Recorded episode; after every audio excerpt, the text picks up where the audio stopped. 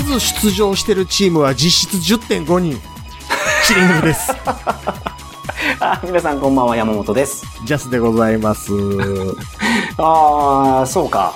うん、うんまあ、それはそうかもしれないな。プロでやってるからな。ハンデキャップマッチみたいなとこですよね。うん、確かに。うん。でも、すごいと思いますよ、あの人。あスポーツ選手が引退したくなる理由って、あ。うん。練習なんですって。あ特にそのキャンプとかの練習がやっぱきついらしい。あ。もう嫌やと。うん。すごいいじめてますから。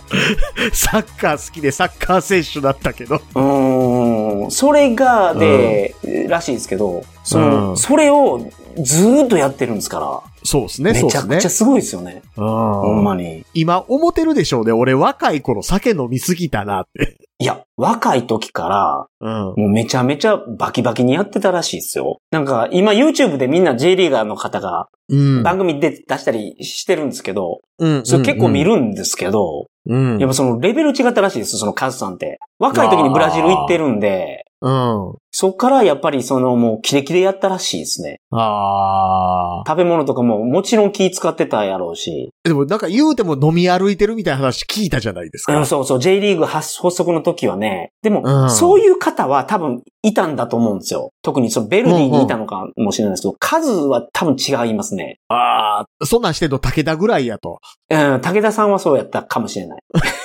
うん、いや、でもそうじゃなかったら、このプロサッカーでここまでやる無理だと思う。ああ。だって一郎でさえ。えもう引退してですよね。うん。今なんか野球の指導とかやってるけど、うん。そこでもヒットが出ないもんね。ああ、まあそうですね。そうですね。うん。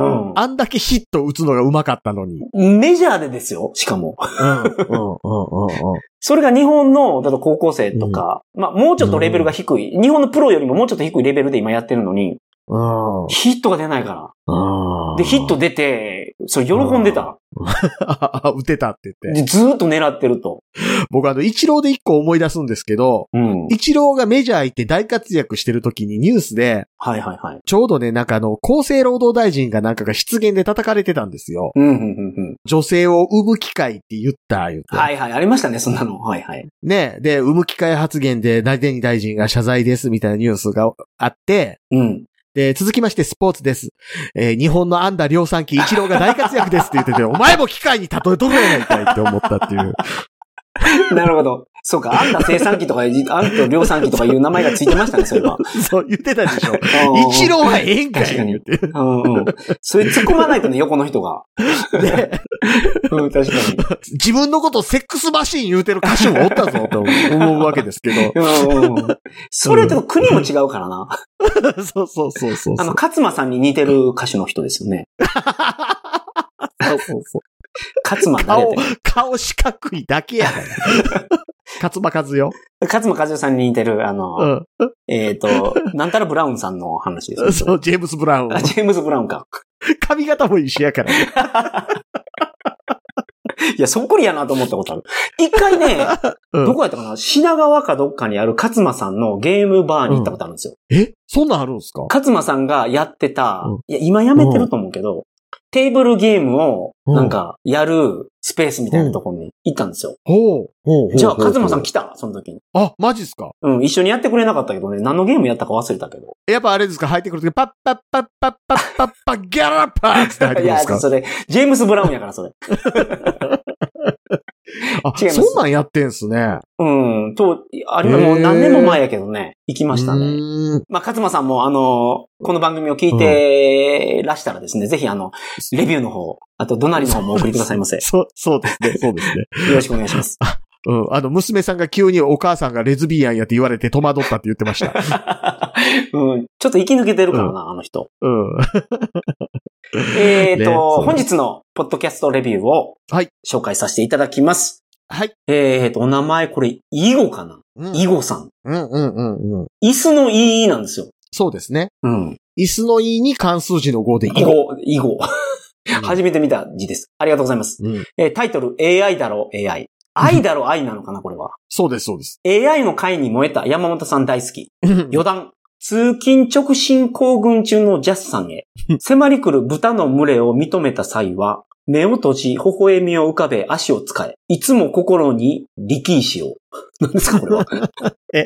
これですね、だから僕が、その、ね、なんでお前、ここまで俺が避けてんのに避けへんねん言う場合は必要以上は避けませんっていうことについて、はいはいはいはい、はい。えっ、と、これはですね、あの、豚掃除を命じられた、うん、えー、矢吹城が、その豚の群れを、えー暴走させることによって少年院を脱獄しようとしたシーンがあるんですけど、明日のジョーにあるんですね、それが。明日の城にあるんです。で少年院を脱獄しようとするときに豚の群れ使おうっていう発想がすごいね、やっぱり。あ、あの、豚のお尻をですね、あの、うん。海馬を掴むこの槍みたいなやつあるじゃないですか。海馬ってあの餌ね。餌を。あの、あの干し草を、干し草を、うん。あ、わかるでっかい。フォークみたいなやつ。あるあるある。うんうんうんうん。あれで豚のお尻バーンってついたら、プキーって言って豚が暴走し出すと。うんうんうん。で、その豚に捕まって、その勢いで少年院の扉をぶち破って逃げようとして、うんうんうん。あの、豚に乗って、これが本当のトンズラってんで、へへーって言いながら逃げていくっていうシーンがあるんですよ。はいはいはいはい。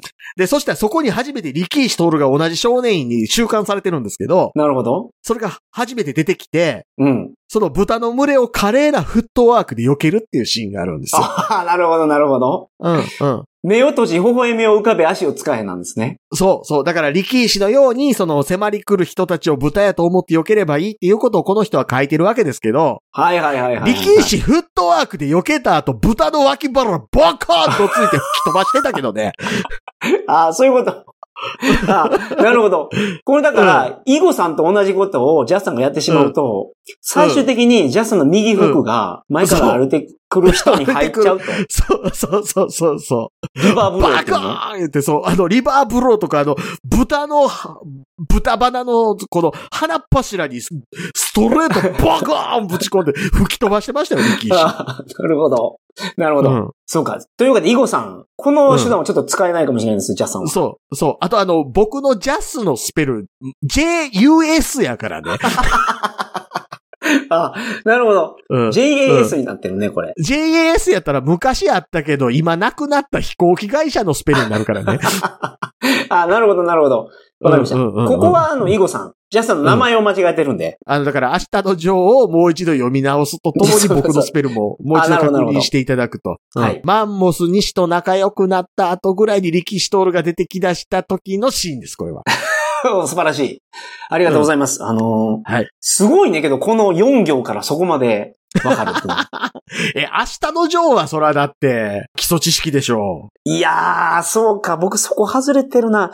う。明日そのの女王面何白い。話かは読んだことありますよ。うんうんうんうん。全部は読んでないな。え、まず、あね、矢吹女王があの、少年院に入ってきたら、まずあの、同じ部屋のうん。マンモス西とかにボコられるじゃないですか。マンモス西っていうやつがおるんや。うん。うんマンモス西ってやつがおるんですよ。で、そいつらが、あの、両手両足をこう、掴んで、うん。こう床からちょっと浮いた状態にするんですよ、や、矢吹女王。はいはいはい。そしたらあの、二段ベッドの上からそのマンモス西っていうぐらいですから、でっかいやつが、うん。飛び降りてきて腹の上に落ちてくるんですよ。おー、なるほど。その、そうトランポリンみたいになってるわけですね。そそうの、。これがパラシュート部隊やーって言って。どこが？え、パラシュート部隊っていういじめ技なんですよ。あー、なるほど。うん。なるほど、なるほど。で、あの、矢吹城が、あの、失神するまで、それをエンドレスでやるっていう。ああ、ボディを鍛えてたのかな、これは。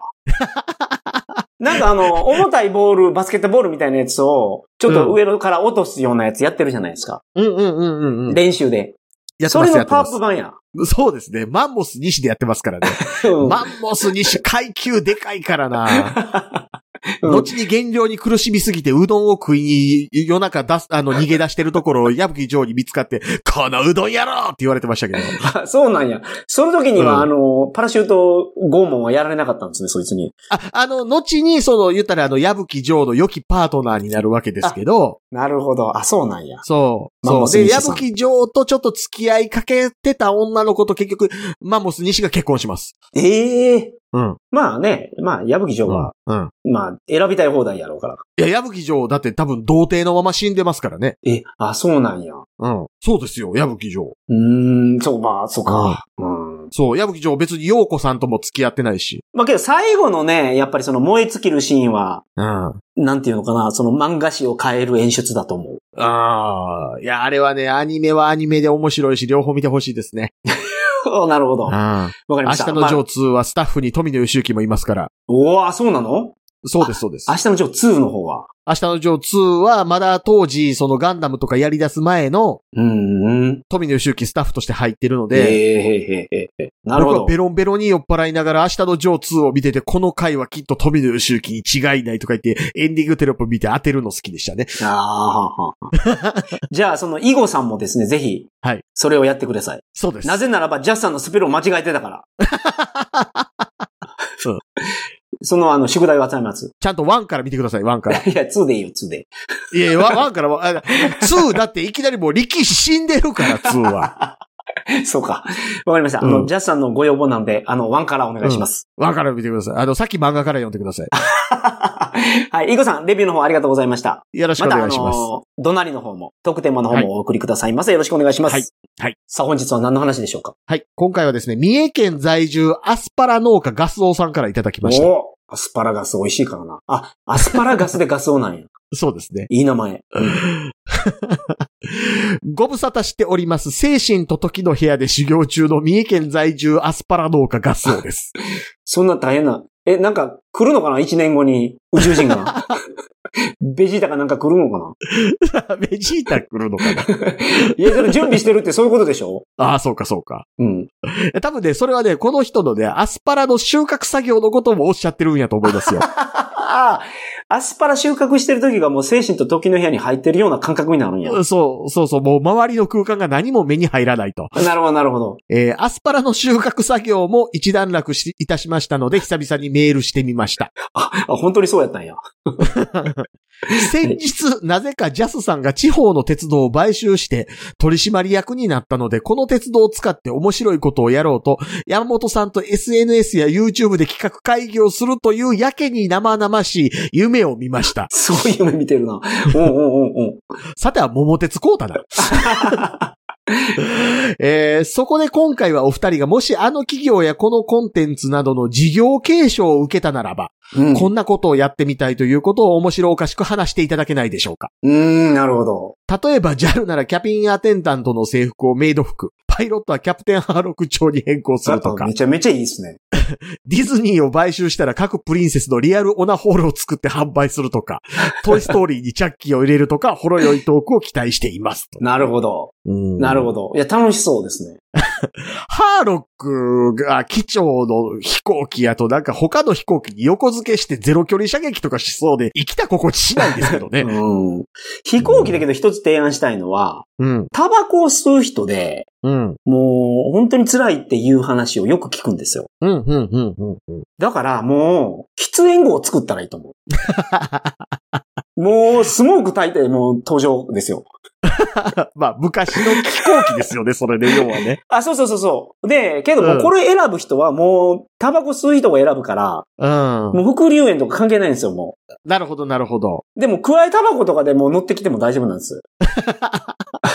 あ、もう、割とフライングで、飛行機フライングでに大丈夫、大丈夫。もう、灰皿とかももう至るところに設置してください。で、わかりやすいように、うん。機体もですね、し白から、うん。ちょっとそのヤニで汚れた黄色い色。昔の新幹線の鼻先みたいな色にして。あ、そうそうそうそうそうそうそう。ちょうどいい色や、それ。そう。んうんうんうん。それで、あの、喫煙スパスパ号を作ったら、絶対その、あの、採算取れると思う。っていうぐらい、ちょっとお金出してもいいから、おタバコ吸ってる人って辛いんですよ。うん僕も大学の時吸ってたからわかるんだけど、うんうんうんうん。すっごいお腹空いても、うん。夜中とか我慢するんですよ。うんうんうん。でも、タバコが切れたら買いに行ってた。わざわざコンビニまで10分歩いて。っていうぐらいなんか人間の精神に作用する何かがある。うん。正直、電子タバコやったら、OK にしてあげてもええようだって思いますけどね。うーん。うんなるほど。うんまあけど、ひ他の人の権利を守るっていう意味で、多分副流炎問題があるんでしょうね。だからもうそれ気にせんやつで集めたらいいんですよ。うん。あとだからね、あの、後ろの方に固めて、うん。後ろの方だけちょっと窓開くようにしてあげたいと思うんです窓開よ。けたらやばいやろ。絶対外行くじゃないですか、煙。行くのかな？ビューバーっつって。じゃあ前からけ空気入れないといけないでしょ、それ。前もちょっと開けましょうか。前に空気取り入れ、作ったら抜けるやろね。めっちゃ寒いと思うんだけど。あとなんか、酸素薄ないですか？みたいな話な。あうの、ん酸素が薄いと、赤血球が増えるらしいんですよ。あまあまあそうですね、そうですね。うん。だから、コーチトレーニングでは、それ赤血球増やしに行くらしいけど、みんな。ああ。だから赤血球増えるんじゃない？つく頃には。あアメリカに。余計エコノミー症候群で死ぬ人増えるがな。確かにね。うーん。まあね、確かまあに。僕がだから、そ、の、航空会社を買収した際には、それはやります。ああ、なるほどね、なるほどね。あと、ファーストクラスが、うん。あ値段の割にサービスが足りないと思う、俺。あ、いや、乗ったことないからいや、な。乗れんよ。うん。大体ざっくりとした金額で、うん。アメリカ往復、格安エコノミーで、うん。まあ大体2、30万高いな、それでも。エコノミーでね。で、うんビジネスにすると、うん。うん。まあ倍ぐらいうん。にはなると思うんうんうう。ん。で、ファーストクラスになると、うん。片道で100うん何万すると思う。100万ぐらいする。で、手こきの一つもしてくれへんわけでしょ？そう。それを僕は言ってるわけですよ。いや、それぐらいつけてもええんやないかって俺思う、ほんまに。いや、ほんま、それぐらいの金額ですよね。うん。いや、っていうか、それ専用の人を一人雇って、うん。そのスーパーファーストクラス作ってもいいような気がする。あの、サウザーが座ってたみたいなシートを。え、おっさんが引いてくるの？そうそうそうそうそうそう。あの、血の涙流しながらおっさんが引いてきたやつに、いいご、ご席が用意できましたって。ふははははって言って座るんですよ。我が名はサウザーつって。それぐらいしてもいいんじゃないかな、俺本当に。いやいや、ほんまほんま、いや、だからほんまそんな値段ですよね。うん。うん。だって、大して広ないっすよ。うんうんうんうん。うん。だって、そうね。20畳とかあるんやったらわかりますよ。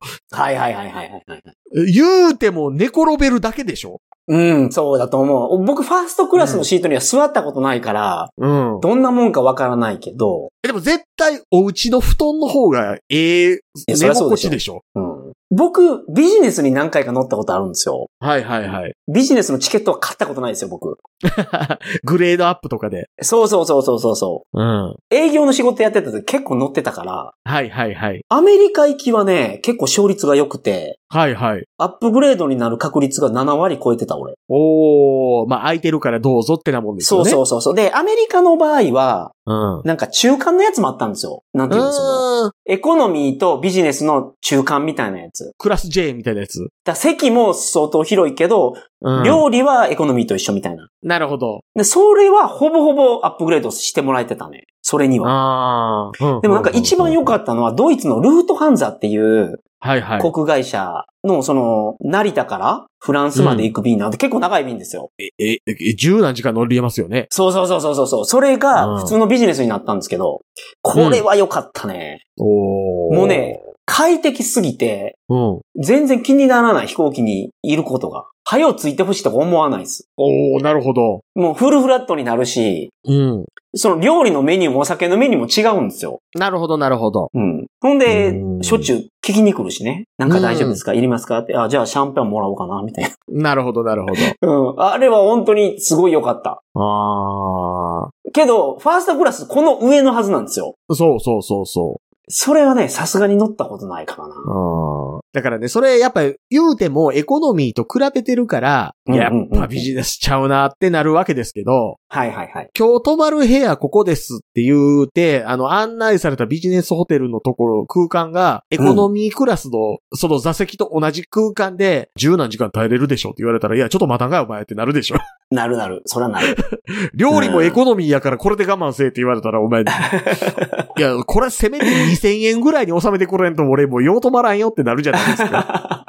うん。うん確かに。ね。決してええもんじゃないはずなんですよね。うーん。あーそうまあ、そ確かに、その、移動の12時間を快適にするために、うん。まあ、100万ぐらい使うってことですもんね。そうそうそうそうそうん。う。うん。なるほど。まあ、でも、航空会社とかは、うん。こういうその、異様に高いサービスがあるから、そうですね、そうですね。その付加価値をつけやすいじゃないですか。うん、うん、うんうん。今言ったようなやつも、ままあこれ倫理的に許されないのかなと思うけど、でも、東南アジアの方では、うん。エロい服装のうん。航空会社とかあるよ。あります、あります。うん。あとあの、あれですよ、バージン航空がなんかそんなことやってましたよね。ああ、そうそうそうそう。昔からやってますね、そのバージン航空は。あっこはおっさんが頭おかしいから。うん。まあ航空会社はじゃあこういうアイデアが出ましたけど。そうですね。僕だからやっぱ電車かな、思うのは。おう鉄道会社やりたいですか？あのね、で、鉄道会社っていうかね、あの、女性専用車両とかあるじゃないですか。はあはあはあはあ。はい、はい。僕あの、マナー厳守車両作ってほしい。おーここ入るにはもうあれや。うん。特別なルールがある車両があるんですね。いやいや、もうあの、マナーと言われてるものは絶対守らなければいけない車両。うん。そこで、僕がものすごい臭いおならをしたらどうなるんですか？おならはね、出る。うんしゃあない。あ、ええんや、それは。おならはしゃあないですよ。で、出るときは出る。ただ、8連発でも大丈夫？8連発は、あのろ6ぐらいで我慢してください。うん。あ、なるほど。6発いけるんやったらね、なかなかいけるけどね。うんあとね、マナー厳守車両はね、はい。すいません。ちょっとおならをしたいので、あの、車両と車両の間でしてきますので、ちょっとこの席置いといていただけますかって言われたら、周りの人は、うんあ、どうぞって言って通してくれます。ああ、マナーがいいからみんな。マナーがいいから。あなるほど、なるほど。だからもうあの、もうその、どうですか、あの、車両と車両の間のあの、中間地点あるじゃないですか。はいはいはい。あそこはもうあの、マナー厳守車両外ですから、違い方権ですよ。へこいてもええと。そう、バブーってこいてもいいわけですよ。なるほど、なるほど。うんうん。まあ、それ良さそうやけどね。あの、車両と車両の間やったら。うんそう。で、ただ戻ってくるときはやっぱりマナー厳守車両ですから、お尻のところを手でファッファってやってついてくるああ、のを。なるほど、なるほど。防止しないとダメですようんうんうん。そのね、連れてきちゃうから。そう、そう、そうそう。思い出を。うん。で、あとね、マナー厳守車両は、あの、ちゃんとあの、うん8人掛けの横長の椅子は、8人で座ります。なるほど。うん。マナーがうん。できてるから。そう、そう、そう、そえ、じゃあで、ちょっと太めの人で、二人分行くみたいな人いるでしょ、う。はい、はい。こういう人はどうしたらいいんですか？こそういう人は優先座席を使用します。ああ、なるほど、なるほど。うん。そうか、そうか、そうか。うん、うん、うん。うんうん、で、マナー厳守車両は、あの、マナーを厳守するので、優先座席はもうあくまで優先だと。はいはい。専用じゃないと。うんうんうん。だから、あの、気兼ねなく優先座席に座りますけど、優先座席を使わざるを得ない人が来たら、100%譲ります。なるほど、なるほど。あうんマナーですね。うんそいいい感じやね、今のところは。そう、そう。で、マナー厳守車両に、膝悪いじじいが乗ってきたとするじゃないですか。うん。うんうんうんうん。優先座席にまだ健康なやつが座ってるか空きがあるのに、普通の車両ですいません、膝が悪いので譲っていただけますかって言われたら、まだ優先座席を確認されてないのではないですか言われます。いや、ちょっと、膝めっちゃ痛いんですよ。もう、もうそこ座りたいんですわ。あ、でも、このマナー優先車両に来るために、絶対優先座席のあるところ通り過ぎて来られてますよね。それはもあ、う、ご自身の責任の範疇ですと。入り口は近いから。そうそうそうそう。あの優、先座席は。マナーのいい人たちが座るところなので、マナー優先車両は、決してその出入り口に近いところにあるわけではないわけですよ。あ、そうなの？うん。ほんほんほんほん。まあ、大概端っこですよ、端っこ。あなるほど、なるほど。うん。そこに来るまでに優先座席ありましたよねと。あなた優先座席でちゃんと譲ってくださいって言うてここに来てるわけじゃないのに、なんでわざわざ優先座席じゃないとこ座ってる人に譲ってもらいに来てるんですかと。あなるほど。そううんまあけど、マナーだから、そこも詳しく言われるんですね。厳しく言われるんですね。なるほど、なるほど。あとあの、基本的に死後禁止です。ああ、マナー違反やから、マナー違反やから。で、焼肉弁当はどうですか？あ、食事、飲食は匂いのするものは基本的に取らないです。あ、ちょっと食べないんですけど、うん。551の肉まんとか、あ、のはいはいはい。匂いっていうの？はい。あれはどうですか？551の肉まんはビニール袋を自腹で買ってでも二重で密閉してギュッてやってない限り追い出されます。ああ、なるほど。あ、そうなんや。あ、うんうん。マナーやからね、それも。マナーやから、マナーやから。ああ、そうか、そうか、そうか。そう、他の人に不快な匂いをさせない。ああ、な分かってきた。だいたいその解像度が上がってきましたよ、僕。うんうんうんうんうん。背中同士で立つのに、えー車両の中心線からは出ないように気をつけるとか。あはは。なるほど。うんあの、ちゃんと奥まで詰めるとか。そういったことがちゃん。と守られる車両を作りたいと。作ってほしい。で、この空間では痴漢は起きへん。じゃないですか。マナーがいいからね。マナーいいし、法律守る言うてるん。ですから。確かに。うん。地女もマナーがいい地女だとやれることに限りがあるからな。おマナーがいい地女いいな どういう攻撃法があるんやろ？え？耳に息吹きかけるのはこれはマナー違反ですか？どうですか？その車両で。あ、それはマナー違反です。あ、じゃあこれもできないんや。うん。あ えっと、じゃあ、ウインクは、ウインク。あ、ウインクあり、あらありありあり。あら、あなたいい男ね、うふんは OK。あとね、あの、人知れず自分の乳首をサワサワしてるとかもありです。ちょ、それ、本当に？それマナー違反じゃないの？それ。いや、じゃあ、あの、じ、自分自身の乳首ですよ。いや、わかってますけど。女性が、あの、自分の乳首を、なんかちょっと胸元になんか手入れてかゆいんかなって思ったら、なんかちょっと悩ましげな表情でずっと、あの、カサカサカサカサしてるみたいな レベルのやつ。う。ん。いや、そうやけど、それマナー違反じゃないんですか、そんなマナーあります？いや、なんか、すごい厳しいかなと思ってたの、なんか、え、ジャスさん基準でゆるゆるなところがあるなと思人の迷惑にならなければいいわけですよ。ほうほう、なるほど。だって、おっさんが乳首かゆいから乳首かいてるだけやったら別にいいじゃないですか。いや、でもそんなおっさんいたでしょなんか、電車で。電車で？電車で知らないです。なんか、女子高生とかを凝視しながら、うん。めっちゃ乳首触るおっさん。あ、それはね、だから、凝視しながらです。問題なのは。うん。なんかツイッターで上がってましたよね。なんか、やばいやつおるって言って。うん。乳首をその、書いてるか書いてないか、性的な刺激か快快なのかっていうのをギリギリのところでやる分には、マナー違反ではないはずですよ。ああ、なるほど。うんうんうん、うん。なるほど。マナーに違反しなかったらないやもんね。とりあえず。そうです、そうです。そうです、そうです。うん、なるほど。うん。だ当然、リュックサックをね、うん。背負ったまま立たないし、はいはいはいはいはい。リュックサックね、これ持ったまま座るやつに多いんですけど、リュックサックをね、座った時に抱えるやつおるんですよ。うんうんうんうん。自分の体と同じ幅ぐらいあるじゃないですか、リュックサックって。大あ体り。ますね。はいはいはい、はい。それを抱えたら、自分の体の幅プラス 抱えた肘横に出るじゃないですか。はいはい、出ます出ます。あれ絶対人に当たるんですよ。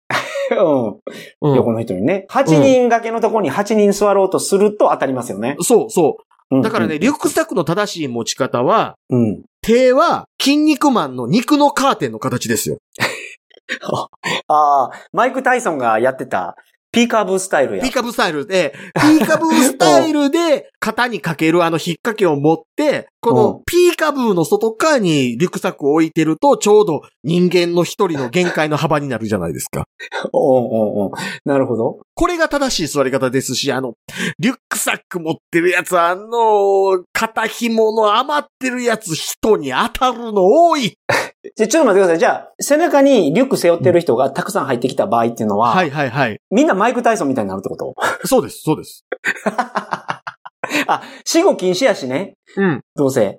そうそうそうそうそう。うんうんうん。うん。だからまあ、最初に座るときに足はちゃんと詰めて座って、閉じて座って、うん。肩紐の余ってるのが人の膝に当たらないようにちゃんと自分の膝の間に挟んで、はいはい。で、その上で手はピーカブースタイルにしてリュックサックをこう持つと。はいはいはい。なるほど。で、この状態が基本です。だって、こうしないとおっさんなんか 絶対人の場所取るんやから。なるほど。あ、じゃあ、そのマナー車両では、うん。座る時のスタイルももう結構決まってるんですね。これがいいですよと。おのずと決まってきますよね。あ、なるほどなるほど。8人席やったら8分の1に収まるように座れれば何でもいいわけですよ。あはははなるほど。だってね、はみんながみんな8分の1から0.01ミリでも狭く座ったら人には触れずに座れるわけなんですよ。うんうんうん、うんうんそうね。物理的にそうですよね。そうそうそうそうそう。うん。うん0.01ミリってもうすごい数学的な考え方ですけど。まあ、うんでも確かにそうですね。いやいや、もう、なんやったらあの、原子1個分でも、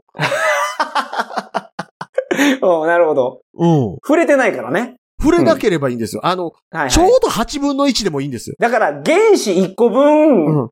内側に入れと。そうそうそうそうそう。全員。全員。こういったら、全員8人の間に原子2個分の間が空くから。開くから、開くから。うん。あ、なるほど、なるほど。そうそうそうそうか、そうか、そうか。それがマナーですもんね。そうですよ、そうですよ。うんうん。うん。それを作ると、ジャスさんは快適に通勤できるってこそうですね。とああ、なるほど。そもそも8人掛けの席やったら、優先座席以外は全部あの、プラスチックの板かなんかで区切れって思いますけどね。ああ、なるほど。うん。そうすると、あれですね、確かに。うん。乗り越えて座れないから。そう。優先座席はまあ、しゃあないと。うんうんうんうん。なるほど、なるほど。うん。うん。まあ、松葉杖とかでね、いろいろ、そうそうねそう。、席二つ使わなければならない方もいるかもしれないから。うん。いやでもあんなんもね、そのね、あの、優先座席とかも、なんかあの、うんピタパとかに今こういう理由で優先座席使いますとかの情報をね、登録しておいて、ピッてやらんと優先座席使えませんとかやったらいいんですよ。うーん、なるほど。客同士のいらんトラブルはなくなりますね。そうそうそうん。う。で、確かに。大体僕あの、割と人に席は譲る方ですけど、一個思うは、うん。えー譲る時の声掛けの、その、あ、声かけたらいいのかな、どうしようかなのリスクは、譲ってもらう側が取れって思いますし、なるほど。お前が譲ってください、言えやっていう。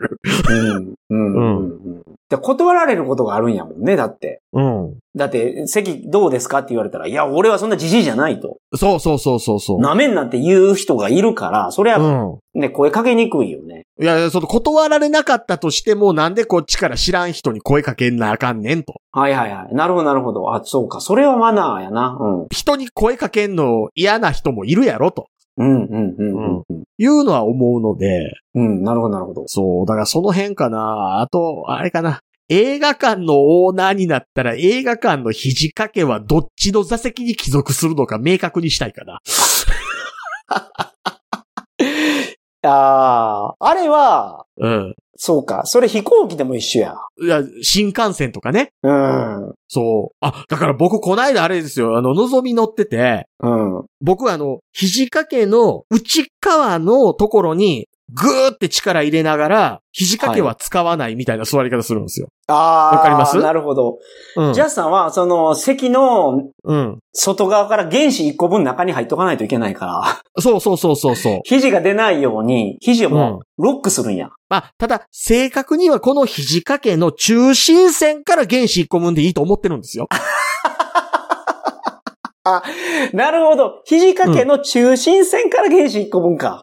そう。ただ、そんなんね、僕も寝るから、新幹線の中。うん、うん、うん。寝た時にこうぐーって行きかねないから、そんなん気使ってられへんので、それやったら、そのね、肘掛けの内壁のところに、こう、もううん肘を固定しておいて、はいはいはい。で、そのまま寝るみたいなスタイルをとってるんですけど、うん、うん、うん。横に座ったおっさんが肘掛けに普通に肘置いてガサガサ当たってきてたんですよ。うん、うん、うん。後から来て。うん。これまあ先客か後からかっていうのは関係ないにしても後から来たにもかかわらずですよ。うん、うん、うん。うんなるほど。で、最初僕が、うんとかいう、こう、座り直すとかの時にガサガサって動くじゃないですか。うん。それで別れよって何回もやってるんですけど、その度に、うんうんうんあーとか言ってよ余計寄るんですよ。はいはいはいはい。余計寄るんですけど、また聞いてたらガサガサガサってこっち来るんですよ。うんうんうん。僕3回目ぐらいであの、新幹線の肘掛け斜めにしてありましたもん。下打ちしながら。っなるほど。て言って。ジャスさんは、うん。中心線を、うん。その肘掛けのね、はい。縦に切ってるじゃないですか。はいはいはいはい。だから、魚をおろすみたいな感じで。はいはい。これを、うん。その上下で切るのはどうですか？あの、だから要はね、そ、そのルールを守れるやつはそもそも中心線で切ったとこでも当たってけえへんのですよ。いや、そのね、飛行機でよくあるんですよ。うん。肘置くのに、うん。横のやつ置いてきてるけど、うん。こいつの下手取れるなっていう。わかるあ相撲の下手と上手みたいな感じで、あ。はいはいそのはい。、おっさんが置いてるところのうん。内側やったら置ける時あるんですよ。はいはいはいはい。そういう時僕置くんですね。なるほど。そこに。うん。そうしたらそのおっさんはもう俺に下手取られてるから、もう上手しか取れないじゃないですか、もう。ほんでもう下手を俺に取られてたらもうその、下手に、相撲と違ってと取りに来れないから、下手を。で下手ずっとキープできるんですよ、僕。うん。相撲でも下手取った方が強いみたいなとこありますからね。そうやろ？だから、下手を取ろうと思ってる俺は、まず。で、それが俺、ジャスさんの考え方の半分を、うん俺、はその何？縦に半分に切ってなくて、その、上下で切ってたから。ああ、なるほど、なるほど。うん。ああ。でも、フル全部使うやついるでしょ？おるおるよ。うん。なるほど。うんうん。もうあの、どういう育ちをしてきたんやと思いません？え、お前、最後に残った唐揚げ何も言わんと食うタイプって思いません？うーん。まあそういうタイプなんでしょうね、でも。うん早いもん勝ちやと思ってる人やと思う、それは。うん。うん。でもね、でもね、早いもん勝ちやっていう人でも、まあ、うんヨシンバ早いもん勝ちだったとしてもですよ。うんうんうんうん。僕の肘に触れてる時点で、その、僕の肘の、例えば、あの、ワイシャツやったらワイシャツが存在していた空間を押して、ボケてるから当たってるわけじゃないですか。うん。まあね。ほな、はいはい。その空間は俺早いもん勝ちやったやんけってなるでしょ？はいはいはいはいはい。うん。そうね。ほな、うんお前は多分早いもん勝ちやというルールに乗っ取ってるわけでもないやろと。はいはいはいはい。うん。うん俺が先におったやないかと。お前押して俺の肘にのけたやないかと。そう、んお前はただただガサツなだけやないかと。うんうんうん。うん。ほなら、俺はお前よりもっとガサツに行くぞ、どけこら言うて。うんなるほどね。うん。これね、うん大きな差やと思う、僕とジャスさんの。俺、マジで気にせんもん。で、それ気にしてたら、うん。ストレス溜まるでしょたまるんですよ。溜めんでいい時に溜まってるでしょ、それ。めちゃくちゃたまるんですよ。だってね、だってね、僕寝てたらガサガサってやって起こされるんですよ。うんうんうん。うん。うん。あ最初に例えばね、ヨシンバ、僕がさっき寝てました。うん。で、横のおっさん寝ました。持たれてきます。うん。。ね？僕うん持たれてません。はい。で、持たれてきたおっさんって当たってもなんか知らんけど起きへんでしょ？うんうんうんうんうん。持たれてこられて目覚めてるやつ、持たれてへんのに起こされてるじゃないですか。はいはいはいはい。なるほど。もうダメでしょ。うん。それで言うと、うん。僕は、その、もたれかかってくる人によって、まあ、受け入れることもあるんですよ。ああ。例えば女性とかやったら、まあ、ええかなとか思う。けど、うん。おっさんとかに触れられるのは嫌なんで、うん。その、船こいでたらわかるじゃないですか、寝そうで。うん。で、その人がそのままもたれかかってきたら気づかずに寝ちゃうんですけど、うん。そう、来るときに、うん。カウンター入れるんですよ。うん。わかります？僕から攻撃はしないけど、うん。僕のポジションまで来そうな時に、うん。一回僕引いて、うん。それに合わせに行くんですね。うん。うん。うん。うん。うん。そうすると起きる。そうですよ、そうですよ。ただね、うん。僕もそんなんするうんですよ。僕もそんなんするんですけど、そんなやつ何回でもやってくるんですよ。う ん だから、うん。弱で出してるからですよ。ショルダーアタックを。あ、僕だからね、弱からだんだん強していきます。あ、そうなの？あ、うんうんうんうん。なるほど。今日のやつ入れても寝てくるやつおるやん。お、おるおるおる。でね、あのね、さっきの山本さんの話じゃないですけどね、女子甘やかされてるから、女子は何回やってもやってくる。うん、うん、うん。うん。僕はね、結構それご褒美やと思ってるからな。あ、僕はね、もう起こされた時点で敵やって思ってるんで。ああ、そうか。うんなるほどね。僕だから割と電車の中で女性に対して、触れるな気色悪いって言いますよ。ああ、うんなるほど。だってそこでね、なんかやれ痴漢だどうだのみたいなこと言うてくる女とかってほんまにいますけど、それいるみたいですね。それはもう行かれてると思うけど、それやったら俺はもう全面的に戦うけどね。そう。そんなこと言われた。だからら僕は最初にね、気色悪いから触れんなって言うんですよ。うん、なるほど。ほんなら、女性がそれ言われると、えーってなってもう返す言葉なくなるらしくて。ああ、うん。まあでも、ジャスさんは触れるなって言ってるやつ、ことやからね。そうです、そうです。まあ、それは主張してもいい意見ですから。うん。そう。いや、だかうんらそういう、だから、まあ、あの、えー、電車、うん。飛行機、映画は、あの、だから、あの、えー肘置きについたてを作れと ああ、なるほど。いうのは、ちょっと思いますね。はあ、はあはあ。そ、の、そうか。うん。これは、ジャスさんはなかなか、あのー前世で、うん。ものすごい悪いことしてるから、え？もう、今世はもうすごい縛りがあるんですよ。呪いをかけられてるから。呪いがかかってるから。前世でもうものすごいことをやったんでしょうね。僕とかはもう全然気にしないのは、もう前世でええことしかやってないからね。今世は伸び伸びとやってくださいということで、神様からああ。う。そういう感じになってるんですけど。うん。まあでもそれはもう前世のジャスさんがやったことが、うん。もうここに来てるわけですから。そうですね、そうですね。うん。まあ、ちなみにあの、新幹線は3人席でですね、上司と2人で座って、僕真ん中やったっていうことがあって、辛いなあそれ。いや、上司は道側取ったんですよ。はい。通路側。うん。なら窓側に座ってるおっさんが、あの、肘掛けバリバリで使った上に全然こっちにはみ出してきてて、普通に座ったら脇腹に刺さってくるっていうす、おっさんがおったんですね。はいはいはいはい。で、最初こう座ってて、おっさんひどいなって思いながら、ちょこうちょっともじもじして、お前別れよ、みたいなことしてたんですけど、うんうん。もう分かっててやってるやつっておるんですよ。はいはいはいはい。膝当たってること分かってて。うんそうおるね、そういうやつ。うん。そう。で、まあ上司とこう、一緒に乗ってて、上司がちょっとトイレ行ってくるわ、って言って、あ、お疲れ様ですって言って、分かりましたって言って、上司行くじゃないですか。うんうんうん。上司が視界から消えた瞬間に、おっさん、ええかいせよ、俺が殺すぞ、こら。おい、何触ってきたんだ、こら。僕は、僕は。おい、おい、おい。次の駅で降りるか、こら。って。なるほど。うん上司おるから気ぃつことんねん、僕は、お前。けど、そういう人ってそれ言うと、うん。すごい、あれですよね。おとなしくなりますよね。いや、あー、逆ギレしてくるやつもいますけどね。いや、そうなんや。なんやねんお前とか言うてくるやつ。なんやねんお前ってうん俺が今言うたことで一言一句意味分かってるくせに言うてるやろとか言いますけど。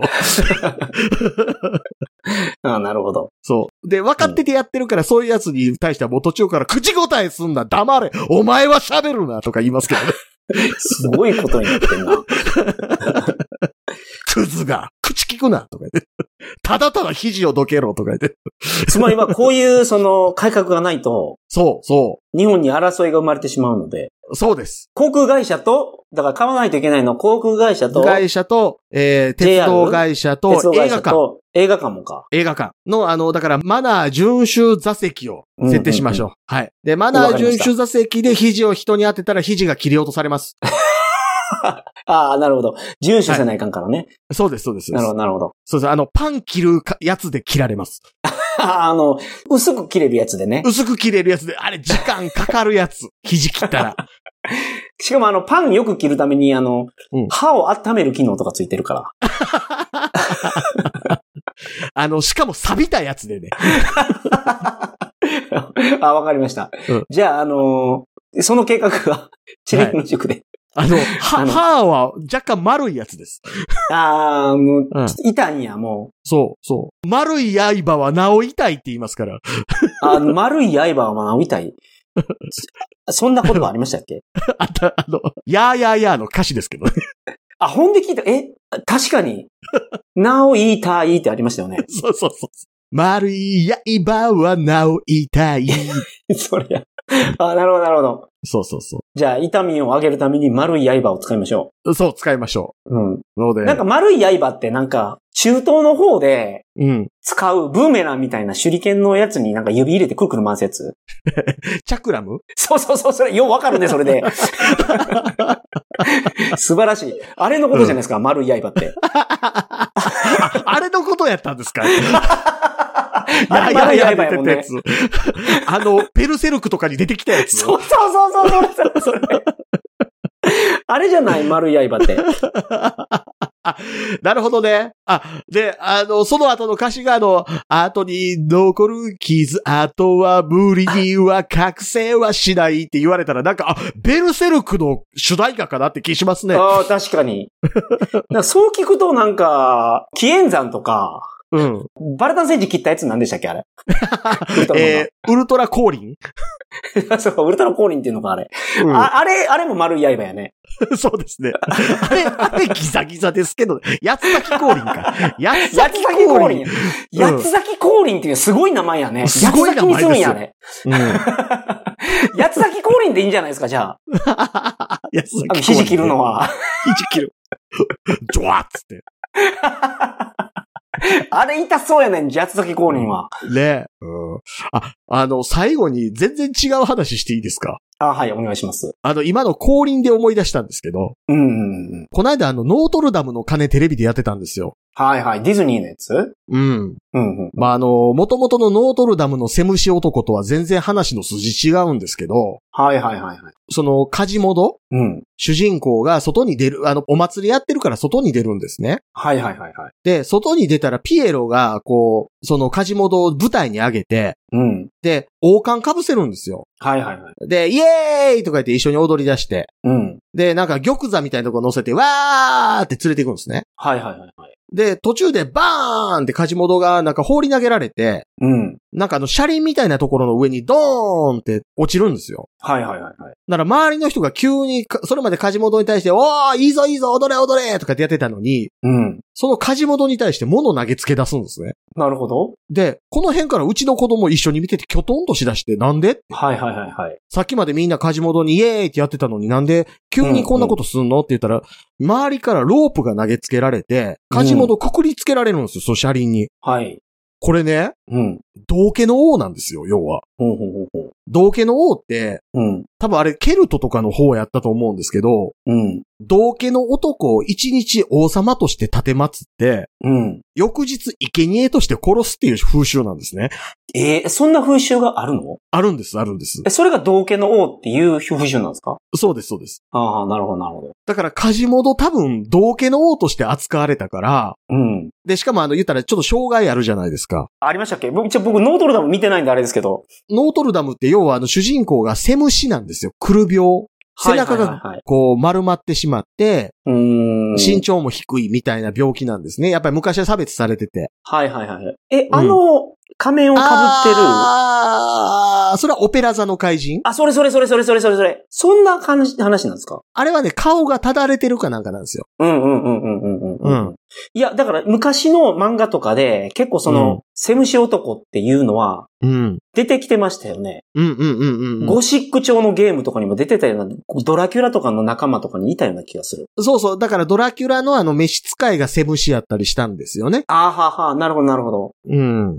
で、だからそういう道家の王として扱われて、その要は周りの人は、おー、ええやつ来た、ええやつ来たと。うん。はい、王様、王様、王様、はい、殺そうっていうノリで言ってるっていうのを何の説明もなくディズニーでやってて、ああ、なるほどなるほど。それを子供に一生懸命説明しながら見てたんですけど、うーん。その後にあの老人が、はいはいはい。なんか、カゴみたいなやつ。うん。要はあの、囚人を晒し物にするカゴみたいなところに一人閉じ込められてる老人がいて、はい。それがそのカジモド逃げる時のどさくさで、カゴがバーンって開いて、うわ、助かったわいとか言って逃げていくみたいなシーンがあるんですけど、うんうんうんうん。え、あの人が多分本来の道家の王よねと。ああ、ははははは。本来は多分あの人。人この後見せしめに処刑されてたよねと。うんうんうん。え、これ子供に見せねえやって思ったっていう。ああ、なるほど。ディズニーの映画ってそういうメッセージが結構あるんじゃないかなと思う。うん。そう。で、カジモドをその幽閉しながら育ててた人は、うん。その祭りのことを醜い存在やって思って、あんなものに関わるなってカジモドに言ってたっていうシーンがその前にあるんですけど、はいはいはいはい。多分そういうキリスト教的じゃない土着信仰みたいなものを嫌って、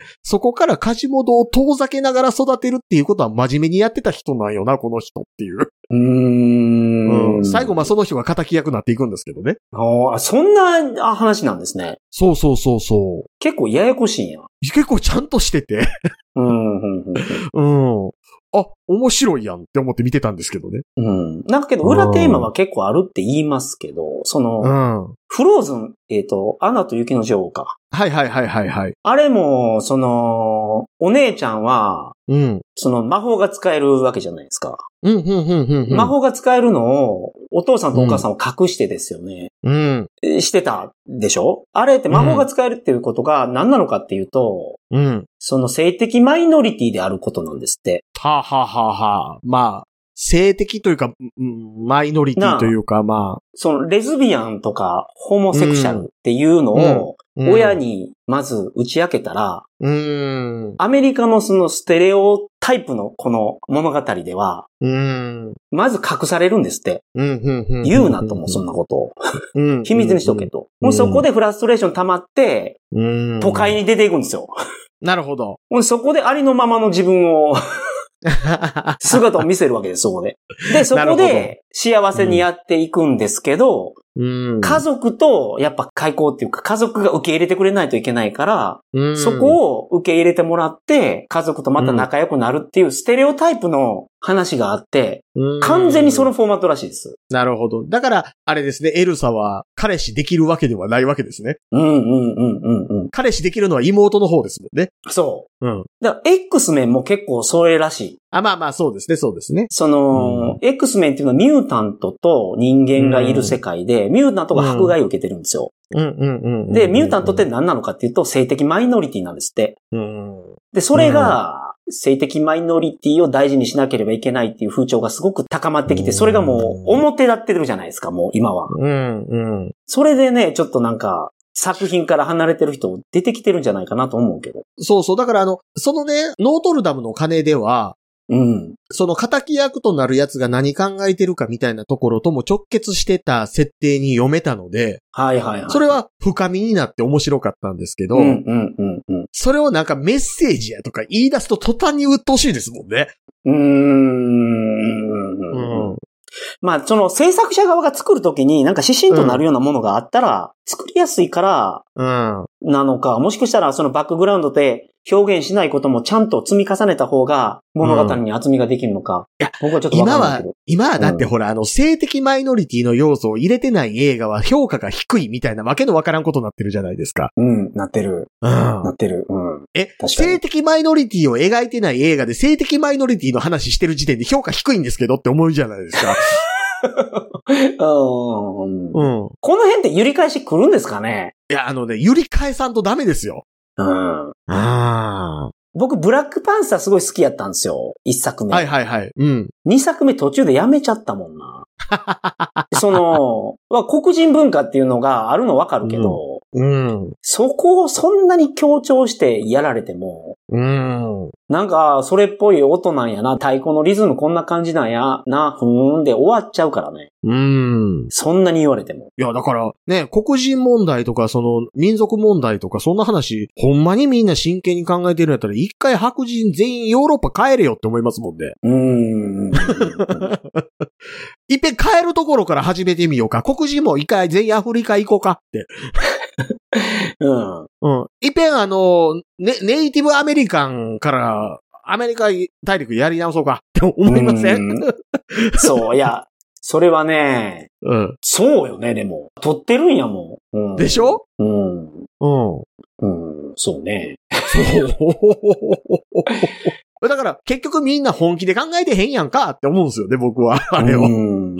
オーカナダっていうカナダの国家があるんですよ。うん。で、この歌詞がオーカナダ、うん。Our Home and Native Land から始まるんですね。うん。私たちのホームとうん、原住民の土地みたいなやつから始まるんですけど、うん。歌手の方が、うん。オーカナダ、Our Home on Native Land って歌ったんですよ。うん。うん。うん。そう私たちのホームと原住民の土地じゃなくて、うん。原住民の土地のところに私たちのホームって歌ったんですよ。うん。それは、その方は、その、うん。カナダは原住民の土地に勝手に来て略奪したっていうことを、うん。うん。そのなんかのセレモニーの国家斉唱の時にそれで歌ったから、なるほど。すごい問題になった。歌い間違いじゃないと思うんですよね。うん。Our うん Home and Native Land のところ、Our Home on Native Land って歌ったんで。まあ一方日本では国家斉唱を無視する学校の先生もいるぐらいですから、まあ、それぐらいええやんけって思いますけどね。それは言われるやろって。うん。うん。それ日本にいるから、うん。皆さんはその、あんまり国家について、そんなに大事なもんだと思ってないと思うけど、うん。僕、フィリピンでは、まあテレビ局に勤めてたんですよ。うん。うん。うん。だから国のイベントとかに結構行ったけど、うん。国歌が流れるときは基本立たないといけないです。うん。で、これをやらない人たまにいるんですよ。うん。うん。うん。そういう人って本当に国外退去とかになるから、うん。本当にその他の国に行った時とかに、うん。その国の国歌が流れる時とかになんか変な態度取ってたりすると、ほ本当にやばいからね。うん。日本じゃそういうこと起きないじゃないですか。例えばその、うん国歌が流れる時に席立たなくても、まあ、そんなやつもおるやろみたいになるけど、うん。海国の式典でそれやると多分詰まり乱されるし、なんやったら国から出されると思まあまあね、式典ではそうですよね、国家う。がね。まあ日本の場合はな、君が代がしょうもないし、新しいからな。うん。うん。まあけど、君が代、僕、日本的でいい歌だと思いますけどね。うん、日本人が作ったんじゃないんですけど。うん。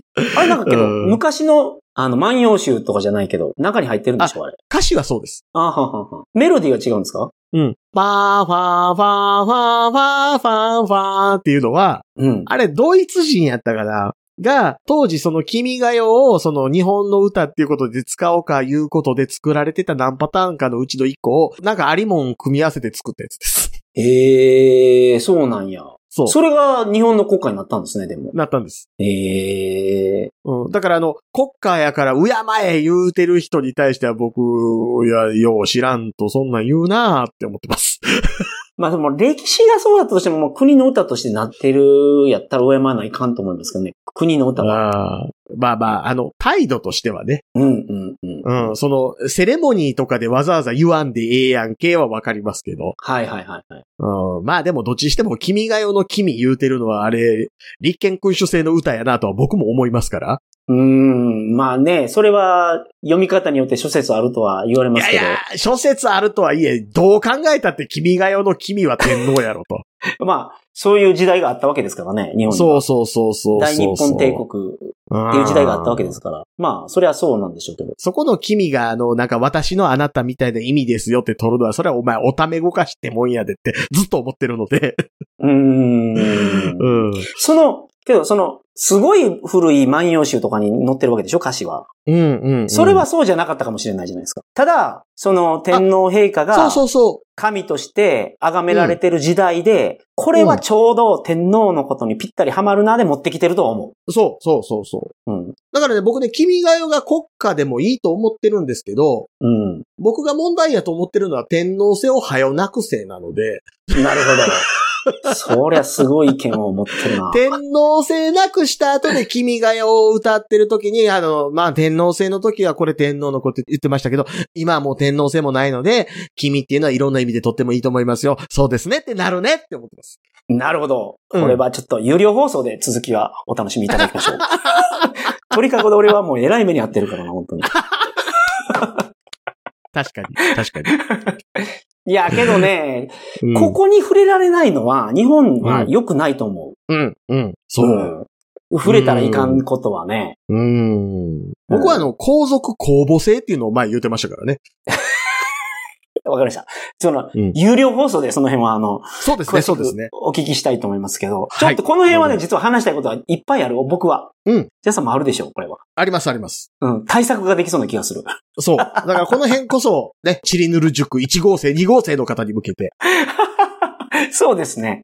ねうん。でも、正直そうなんですよ。うん。宗教は、どんどん信じる人が少なくなってきてるんです。科学が発展してきて。うん。それが終わったら次王様に行くと思うで。